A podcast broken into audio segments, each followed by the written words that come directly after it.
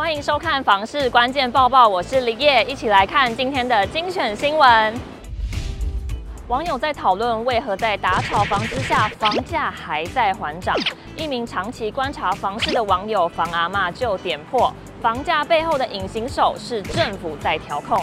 网友房阿嬷就说，台湾房价所得比太高，政府没法帮年轻人提高薪水，只能关注在房价上。因此打炒房喊得震天，然后又赶紧端出新青安贷款给首购族。他表示，房价背后的隐形手本是政府在调控房价，但已经背离道德，不讲武德，也背离年轻人的期待。房仲作家陈泰元则表示，执政党选举考量之下，就必须让房屋价量持平有撑。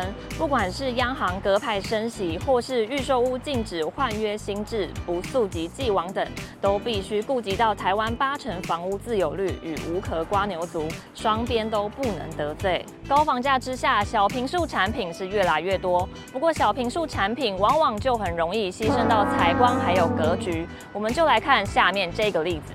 网友购入高雄新市镇预售屋，室内坪数仅十二点六坪，规划两房一厅一卫一厨，每坪成交均价约三十二点五万元，格局有暗厅、卫浴无窗的缺陷。其他网友建议打墙或是使用玻璃隔间，又或是客厅与房间位置互换来改善采光。